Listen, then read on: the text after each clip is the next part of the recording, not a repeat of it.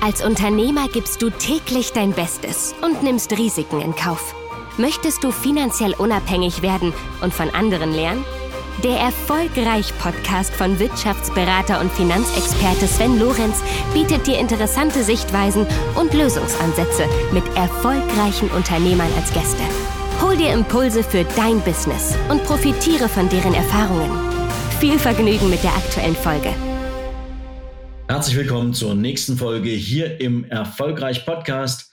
Mein Name ist Sven Lorenz und heute möchte ich mit dir direkt anknüpfen an die Content-Folge von letzter Woche Dienstag. Letzte Woche Dienstag habe ich dir etwas darüber erzählt, wie schädlich das eigentlich für jeden Unternehmer oder jede Unternehmerin ist, das eigene Unternehmen immer nur, nennen wir es mal, am Sparen zu halten, ja, Kosten einzusparen, nicht zu investieren und am Ende des Tages damit auch Wachstum zu verhindern.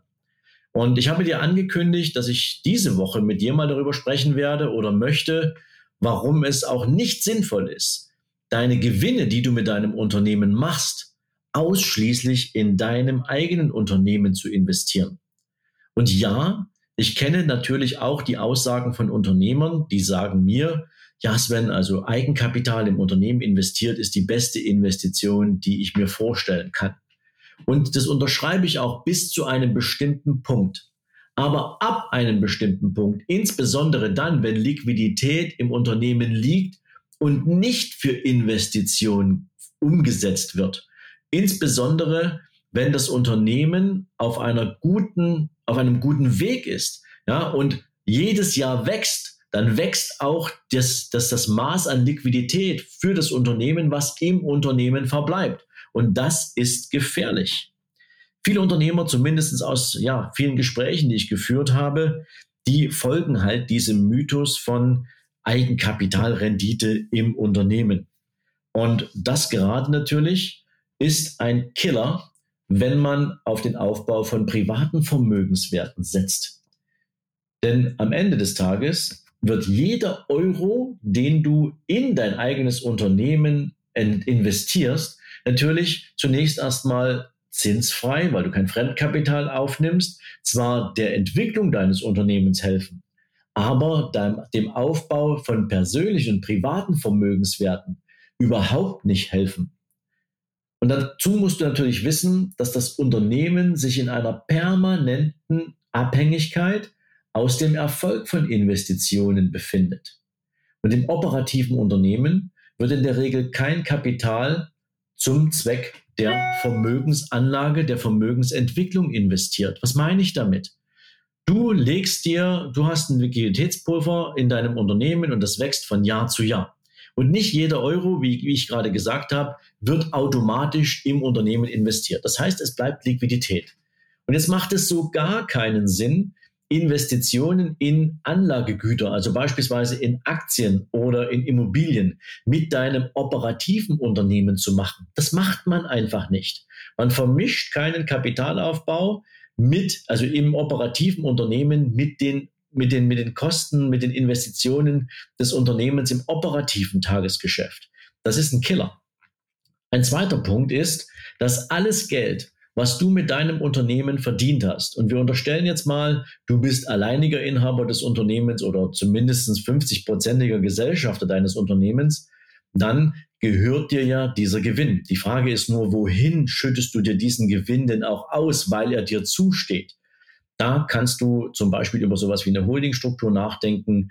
Dazu werde ich dir mal eine andere Folge aufnehmen. Das ist das Prinzip, was wir zum Beispiel auf der Ebene der Vermögensverwaltung mit unseren Mandanten immer wieder umsetzen, damit ein Steuereffekt für den Unternehmer auch entstehen kann. Denn ansonsten, wenn du dir Erträge aus deinem operativen Unternehmen privat ausschütten lässt, würdest du ja sofort wieder Abgeltungssteuer bezahlen, was überhaupt keinen Sinn ergibt ja, dann, dann bleibt weniger als die Hälfte des Gewinns, den du brutto im Unternehmen gemacht hast, nachher bei dir. Das ist nicht wirklich clever. Dafür gibt es Strukturen, die man machen kann. Dazu erzähle ich dir, wie gesagt, bei Gelegenheit noch ein bisschen mehr. Aber Fakt ist, wenn das Kapital in deinem Unternehmen nicht für die Investition in irgendwelche Maßnahmen gebraucht wird, dann muss es raus aus deinem Unternehmen. Weil, stell dir mal für einen Moment vor, irgendetwas passiert deinem Unternehmen.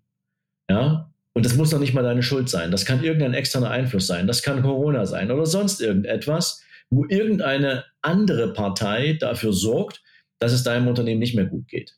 Dann werden in deinem Unternehmen alle Vermögenswerte eingefroren und aufgebraucht. Du kannst da nicht einfach hergehen und sagen, so, ähm, um jetzt meine privaten Kapitalströme zu schützen, schütte ich jetzt nochmal schnell was aus, sondern alles, was dein Unternehmen im Rahmen einer potenziellen Insolvenzvorbereitung an Kapitalverschiebung macht, wird definitiv zurückgeholt. Ja, das musst du, das zurückgeben. Aber Fakt ist eins, wenn du eben zum Beispiel regelmäßige Ausschüttungen aus deinem Unternehmen vornimmst, ja, weil du das Kapital nicht zum Investieren verwendest, ja, und du schaffst es beispielsweise in eine Holdinggesellschaft, in eine, in eine vermögensverwaltende GmbH in diesem Fall, dann ist es dein Kapital. Steueroptimiert noch dazu, aber es ist dein Kapital und es dient nicht mehr als Haftungskapital für deine operative GmbH. Denn dieses Risiko willst du nicht eingehen. Du hast als Unternehmerin, als Unternehmer deine Hausaufgaben gemacht, du hast ein gutes Geschäftsmodell aufgestellt, dein Unternehmen verdient gutes Geld. Naja, dann nimm den Teil, den du nicht investieren willst und pack ihn in deine vermögensverwaltende Gesellschaft und bau dir daraus private Vermögenswerte auf. Du kannst dir natürlich auch nachher aus einer zum Beispiel vermögensverwaltenden GmbH auch an dein operatives Unternehmen wieder ein Darlehen geben, wenn du investieren willst. Aber dann kannst du natürlich auch noch Zinserträge aus deinem operativen Unternehmen ziehen, ähm, wo du ansonsten keine Möglichkeiten hättest oder eine Bank fragen müsstest und wie Banken und, und äh, mit Unternehmen arbeiten. Ähm, dazu könnte ich dir wahrscheinlich eine sieben Stunden Podcast-Folge aufnehmen. Ähm, und das Ergebnis wäre jetzt nicht besonders erquicklich. Aber es ist nochmal eine andere Geschichte. Das heißt also, jeder Euro, der in deinem operativen Unternehmen verbleibt, ist gleichzeitig Haftungskapital deines Unternehmens. Und das kann eben auch bei externen Einflüssen ganz schnell wieder weg sein. Deswegen meine Empfehlung an dich.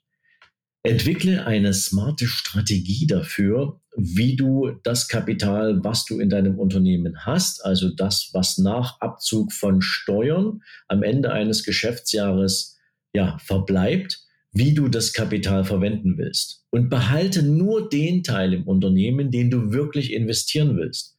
Denn wie gesagt, wenn dein Unternehmen sich grundsätzlich positiv entwickelt, dann wirst du genügend Cashflow produzieren, genügend Liquidität aufbauen, dass du dir gar keinen großen liquiden Puffer behalten musst, sondern das operative Tagesgeschäft wird dafür sorgen.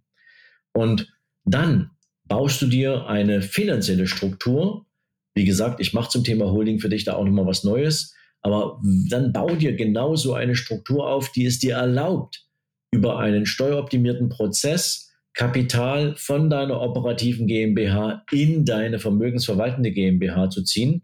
Dazu kann dir definitiv ein Steuerberater helfen. Ähm, wir können da auch gern drüber sprechen, wie sowas funktioniert.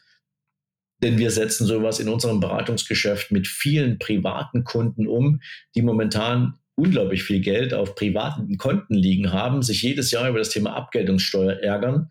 Ähm, und das, obwohl es so einfach ist, als Privatperson, da musst du noch nicht mal ein Unternehmen haben. Das reicht, wenn du da irgendwie, ich sag's mal, 300.000 Euro privates Vermögen hast, kannst du daraus eine ganz eigene vermögensverwaltende Gesellschaft gründen. Dazu mache ich tatsächlich noch mal eine Folge, weil ich glaube, das ist extrem wichtig, dass das jeder verstanden hat. Aber all das ist möglich, wenn du clever agierst und wenn du nicht nur im Unternehmen deine Gewinne investieren willst, sondern auch für deinen privaten Vermögensaufbau. So viel mal dazu. Und ich wünsche dir jetzt erstmal einen großartigen restlichen Tag. Freue dich auf die nächste Folge und bis es soweit ist, bleib erfolgreich. Bis dann. Ciao, ciao.